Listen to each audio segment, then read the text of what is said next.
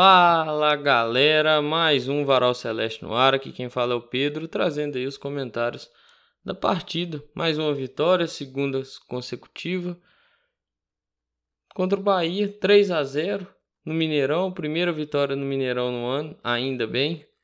Né? Não poderia passar sem ganhar no Mineirão. Ganhou bem, ganhou com um bom placar. Alguns detalhes vou comentar mais adiante, mas importante a vitória. Vamos lá? Cruzeiro foi a campo com Rafael Cabral, William, Neres, Luciano Castan e Marlon. Felipe Machado, Matheus Jussa e Lucas Silva. Matheus Pereira, Arthur Gomes e Bruno Rodrigues.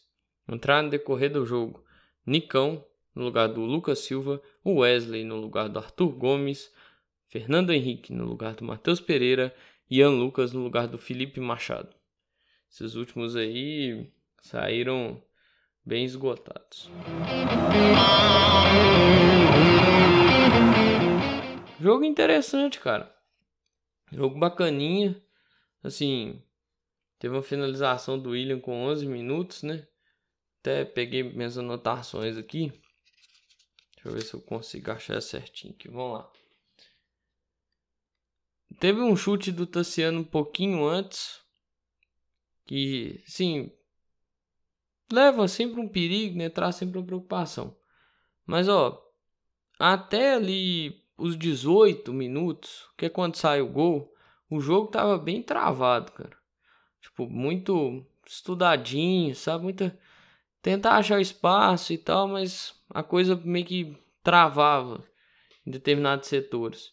E aí vem o Matheus Pereira, dá uma bola, que é uma bola venenosa. Eu até comentei isso, acho que no jogo contra o Atlético, ou pensei em comentar, ou comentei com alguém, com conhecido e tal, que é essa questão desses cruzamentos. O Cruzeiro fazia muito isso, né? O Cruzeiro precisa voltar a fazer. Que ó, pra você ver, o Canu foi tentar tirar a bola e colocou ela pra dentro, velho. Sabe? Então, tipo assim, sem induz o erro. Então tem que fazer isso mesmo. E o Cruzeiro poderia ter ampliado o placar. Só que, assim, precisa. Claro, o Matheus Pereira acertou muita coisa, acertou. Precisa chegar num ritmo mais adequado de jogo. É óbvio que isso ele vai chegar com o tempo. Ele até falou que está sem pré-temporada e tal. Que quando ele chega aqui, ele perde a pré-temporada lá na Arábia e tal. E por consequência, né, ele chega, treina e basicamente vai jogar, aí depois ele lesiona. Então, assim, perde um pouco, né, a questão do ritmo de treinamento e tal, para pegar é, forma física. Né? Aí, forma de jogo e tal, ritmo de jogo, vai pegar conforme jogar. Mas precisa tomar cuidado. Ele perdeu uma bola por volta dos 25 do primeiro tempo ali, 25 e 30 minutos, que assim, eram os jogadores do Bahia contra a linha de defesa do Cruzeiro toda. E é aquela, se tem um espacinho, pode virar um problema. Mas o Cruzeiro teve chance de ir pro segundo tempo, cara, com uns 2, 3 a 0 no placar. Foi um jogo ruim do Bahia, do Rogério Senna. Eu tinha visto alguns jogos anteriores, até estava preocupado. Mas assim, o Arthur Gomes teve uma chance, não conseguiu colocar o efeito necessário num lance um pouquinho antes da finalização do Bruno, teve uma chegada com o Bruno, que o Raul Gustavo conseguiu antecipar ele bem, né? Foi um passe do Matheus Pereira também.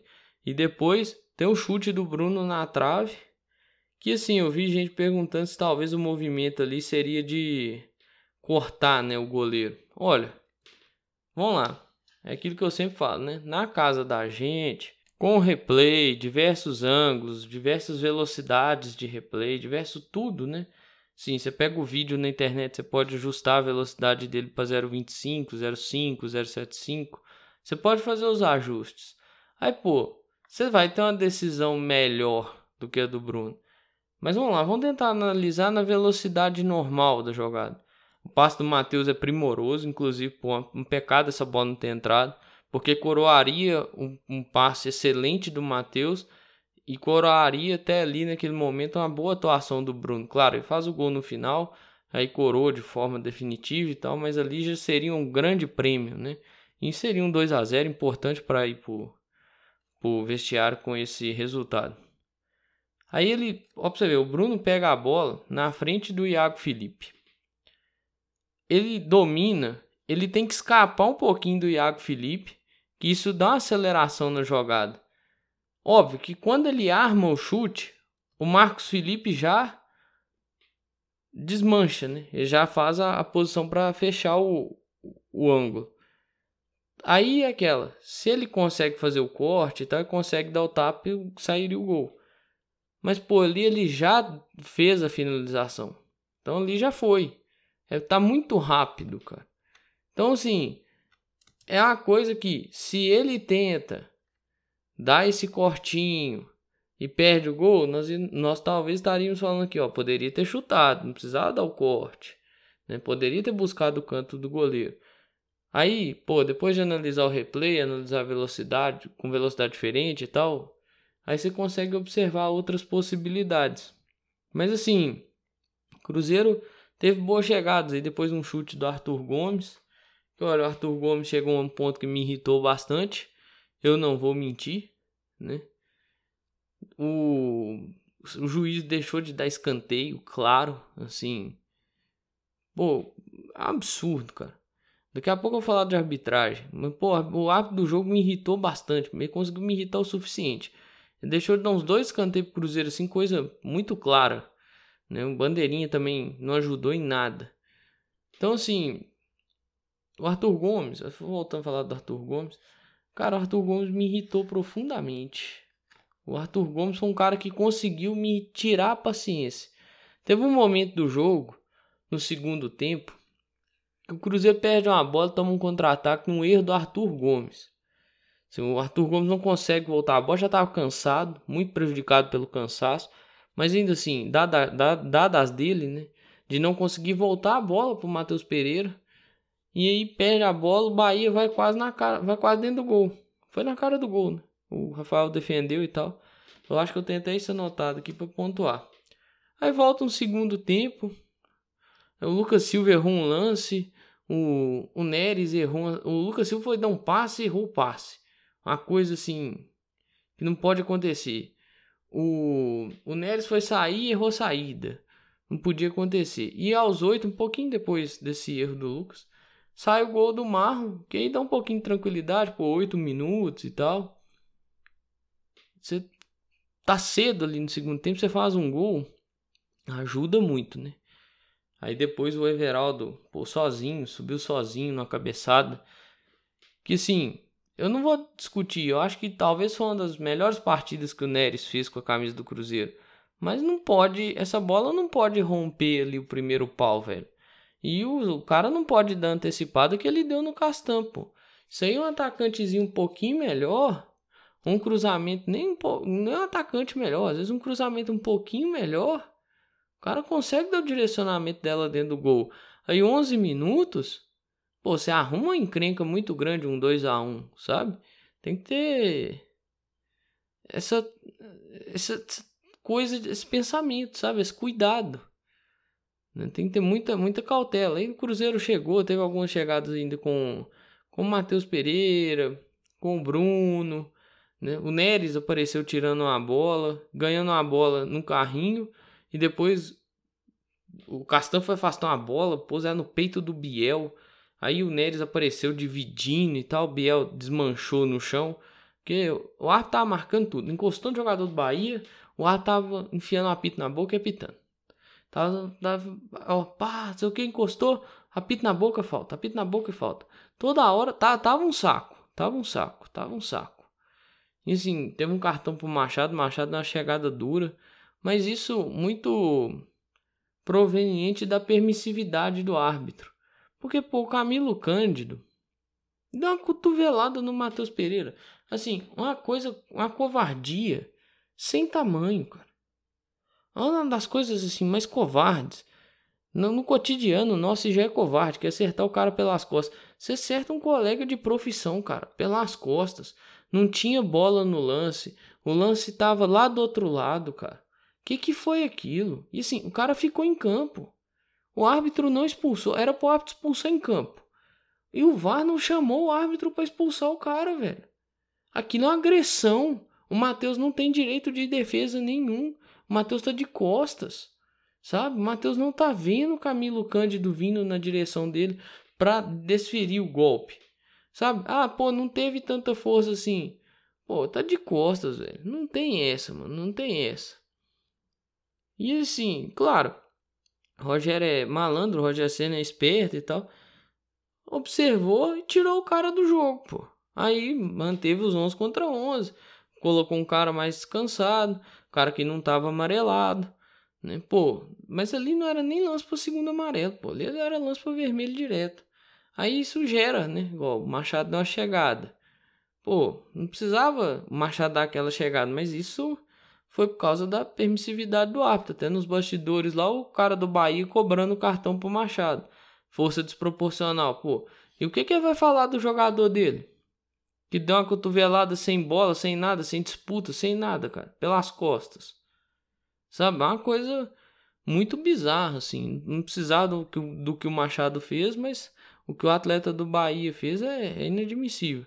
Gilberto teve um chute com perigo, né? Um chute até que deu uma resvaladinha na trave. Ao Cruzeiro chegou com o Wesley, teve a chance de fazer o terceiro gol, não aproveitou.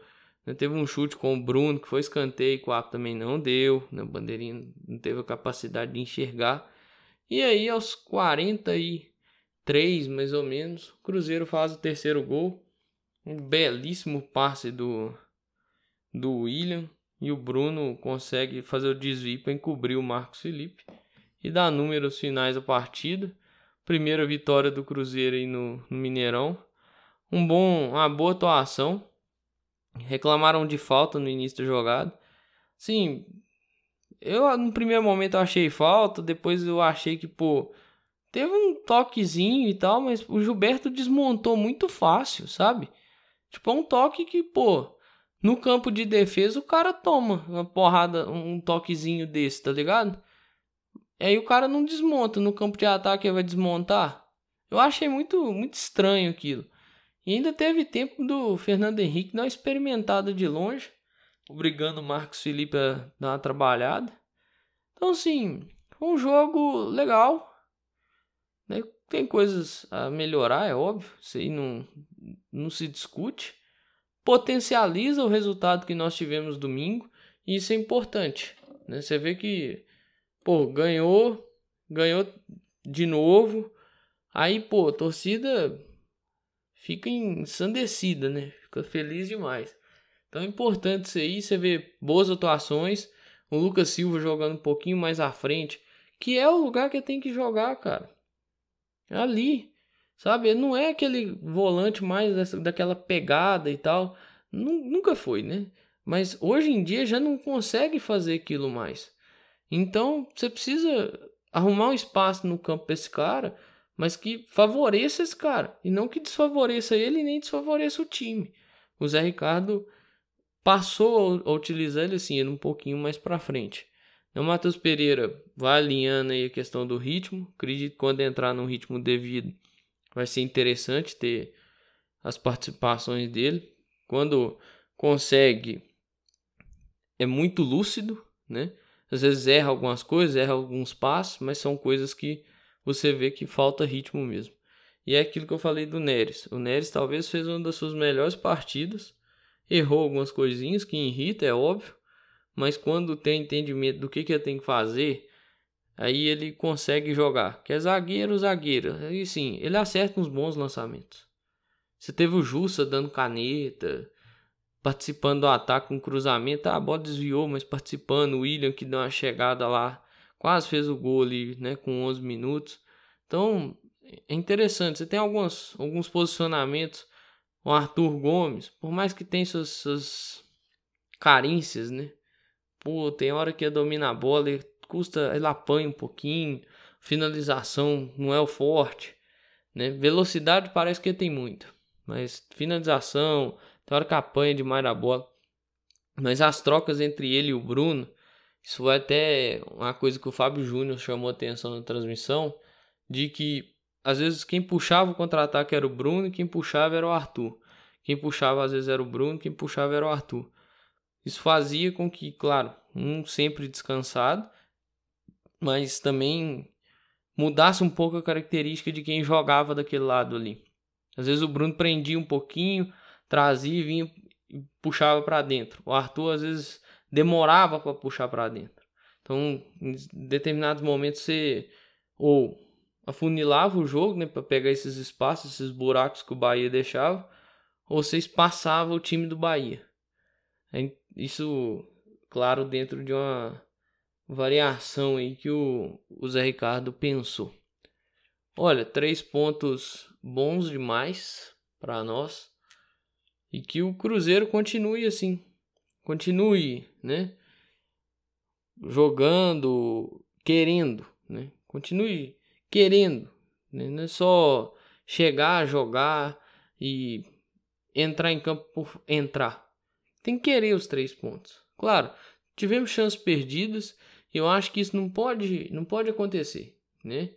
Num, num jogo aí um pouco mais apertado, você vai passar uma, uma dificuldade. Então, todo, toda chance tem que saber matar. Que é aquilo que eu falei, podia ter saído do primeiro tempo com 2, 3 a 0. O Arthur Gomes, no, aos 32 minutos, ele chuta uma bola que no, no bastidores lá ele fala, pô, não abri demais. Sabe? Ele notou que perdeu uma oportunidade que se acerta mesmo, se bota a curva ideal nela, tinha feito o gol. Então, assim, é ter essa, essa noção. Eu acho importante o que vem acontecendo, acertar o que tiver que acertar. O próximo jogo contra o São Paulo, tentar pontuar. Né? O histórico contra o São Paulo é complicado, em brasileiros pontos corridos e tudo mais, mas precisa tentar pontuar. Óbvio, de preferência três, mas é igual eu coloquei lá. Ao menos um pontinho precisa tentar trazer. Coloquei isso até no, na rede social lá no X, né? Então, ao menos um pontinho aí nós precisamos tentar trazer do, da capital paulista. E assim, tem uma situação de saída de jogo que pô, o Nicão deu uma jogadinha até legal. E assim, vai originando jogadas interessantes. É que o Rafael Cabral, o Neres, às vezes eles dão um chutão, né? O povo fala assim, é chutão. Não é bem um chutão, né? É um lançamento. Rafael Cabral procura, né? Às vezes quando o Wesley tá em campo, que o Wesley tem uma boa impulsão, procura o Wesley. Já saiu o gol, assim, inclusive. O Neres procura o, o, o, ponta nas costas do lateral. O Luciano Castan também tenta fazer isso às vezes. Isso é importante. Isso gera uma situação de jogo interessante. Igual essa do Nicão, inclusive, gerou uma tabela que criou uma oportunidade. E é aquela, como concentra de um lado, se você vira rápido esse jogo, você consegue ganhar e virar rápido esse jogo, você às vezes consegue pegar em superioridade o lado oposto dessa jogada. Então é importante trabalhar essas questões, porque nem só de saída de três, saída apoiada, saída com toque de bola vai sustentar o futebol é, bonito, eu gosto, particularmente eu gosto, mas eu vou concordar com a frase que o Luxemburgo disse que falou pro Diniz, né? Chutão faz parte do futebol. Chutão, lançamento, uma bola mais longa, né? Às vezes o próprio chutão, chutão mesmo, que às vezes o zagueiro dá uma pichotada lá, o negócio que era um chutão vira um lançamento, né? Mas o chutão, o lançamento, a bola mais longa, eles fazem parte do jogo, então eles têm que estar no plano de jogo. Tem que estar tá no plano do treinador, às vezes fazer uma bola mais esticada, fazer uma bola mais pendurada, colocar uma bola para disputa ali, para trazer isso, para tentar até dar uma quebrada na defesa, igual, se eu não me engano, foi contra o Bahia, lá na Fonte Nova, que isso aconteceu. O Wesley dá uma casquinha, a bola sobra pro Gilberto, o Gilberto coloca ela pro Bruno Rodrigues, o Bruno Rodrigues faz o gol, né? Então, assim, é importante e que tem entendimento, tem variações, tem possibilidades. Que às vezes você, vai, você não vai conseguir sair tocando por baixo. Então, você tendo uma bola mais longa ali, uma possibilidade, já te ajuda no jogo e faz com que as coisas possam fluir no ataque do time. E assim, é importante esses gols. O povo tava brincando, né? Cruzeiro tá tendo muito gol contra. Mas é a questão que eu, que eu falei, velho. É a indução do, do erro, igual. Você vê o gol contra o Atlético. O Gemerson tem o movimento que tem porque tem o Bruno entrando nas costas dele. Se não tem ninguém ali, talvez o, o zagueiro deixa passar, sabe? O Canu tem a movimentação que tem porque tem o Machado atacando o espaço dentro da área. Aí aquele gol lá contra o São Paulo no primeiro turno, que o Rafinha faz o gol contra, né? Ah, sai porque o Machado também vai. Ah, tava impedido? Tava. Mas o Machado ataca aquele espaço. Então, tipo assim, são situações interessantes e que o Cruzeiro tem que aproveitar. Sabe? Não é só o Cruzeiro tem que dar gol pros outros, não, velho. O Cruzeiro também pode ganhar gol. E assim, se vai facilitar ou não, aí são outros 500. Cabe o que os atletas vão conseguir fazer dentro do campo. Mas que ajuda a encaminhar a vitória, ajuda. Isso vem do trabalho. Então que o Cruzeiro saiba utilizar isso. Porque se não for o jogador adversário que vai empurrar essa bola para dentro, vai ser o jogador do Cruzeiro, cara. O jogador que atacou espaço, o jogador que apareceu, o jogador que incomodou, o jogador que foi lá, disputou a bola, disputou aquele espaço. Então tem que saber utilizar isso aí, porque é muito importante, velho. Você conseguir sair à frente nessas partidas. Que ó, eu vou pegar aí, o Cruzeiro vai pegar o São Paulo, que o jogo contra o Fortaleza foi adiado. O Cruzeiro pega o São Paulo, São Paulo tá ali brigando na metade de baixo da tabela, né? Do décimo para baixo. É, vai pegar o Internacional, que também tá mais ou menos nessa briga. Vai pegar o Vasco, que tá muito dentro dessa briga. Vai pegar o Curitiba, que tá muito dentro dessa briga. E se bobear o Cruzeiro, pode pegar o Curitiba já rebaixado. Vai pegar o Goiás, que tá diretamente ligado a essa briga. Só pra você ver, até sair ali, Atlético Paranaense, Botafogo e Palmeiras, que são os últimos três jogos. O Cruzeiro tem times que estão do décimo para baixo, cara. Que estão brigando ali diretamente. E depender dos resultados do fim de semana, você pega às vezes o São Paulo mais envolvido nessa briga contra o rebaixamento. Você pode pegar um Inter. A depender, claro, da combinação do, desse fim de semana, do meio de semana. Às vezes você pega um Inter já até um pouquinho mais tranquilo né? Porque eu acho que o Inter tem dois jogos em casa, Curitiba e América, os jogos do Inter. Então, assim, você pode ter umas variações, mas ainda assim são equipes que quando você olha para a tabela são times que estão presos nessa disputa, né? Tentando escapar dessa disputa. É, os dois próximos jogos do Inter são esses mesmos. Internacional é Curitiba, Internacional é América, ou seja, o Inter está numa situação muito parecida com a do Cruzeiro, que eu falei aqui no pré-jogo contra o Bahia. Pode decidir sua vida pela, por essas questões de jogos em casa. O Cruzeiro tem fez o jogo contra o Bahia, né? Sai para enfrentar o São Paulo e depois tem Inter e Vasco na sequência em casa. Então, dentro dessas partidas aí, cara, é aproveitar, tentar fazer com que os adversários errem também, né? sair na frente e saber administrar esse resultado. Porque se você dá uma segurada no seu adversário, você pontua. Então tem todos esses elementos aí e que o Cruzeiro saiba usar isso. Né? O Zé Ricardo tem a ciência disso e saiba usar isso a seu favor. E a favor do Cruzeiro, consequentemente. Indo para a situação da tabela, rodada 29 encerrada, né? Bom, tirando Botafogo e Fortaleza, tiveram seu confronto adiado. Botafogo continua líder, mas essa não é a disputa que nos interessa. Cruzeiro, com essa vitória, chegou a 37 pontos. 9 vitórias, 10 empates e 10 derrotas. 28 gols feitos, 24 gols sofridos. Né? Tá na frente do Corinthians. O Corinthians tem 36 pontos. O Corinthians ganhou do Cuiabá. O Corinthians tem 8 vitórias, 12 empates e 9 derrotas. 35 gols marcados, 36 sofridos. O Bahia foi derrotado pelo Cruzeiro, fica, estacionou nos 34 pontos. O Santos derrotou o Curitiba em casa por 2 a 1 e chegou aos 33 pontos e saiu da zona de rebaixamento. Com isso, quem entra é o Goiás. Goiás tem 31 pontos, 7 vitórias, 10 empates e 12 derrotas. Ou seja, o Cruzeiro está a 6 pontos do primeiro time dentro da zona de rebaixamento.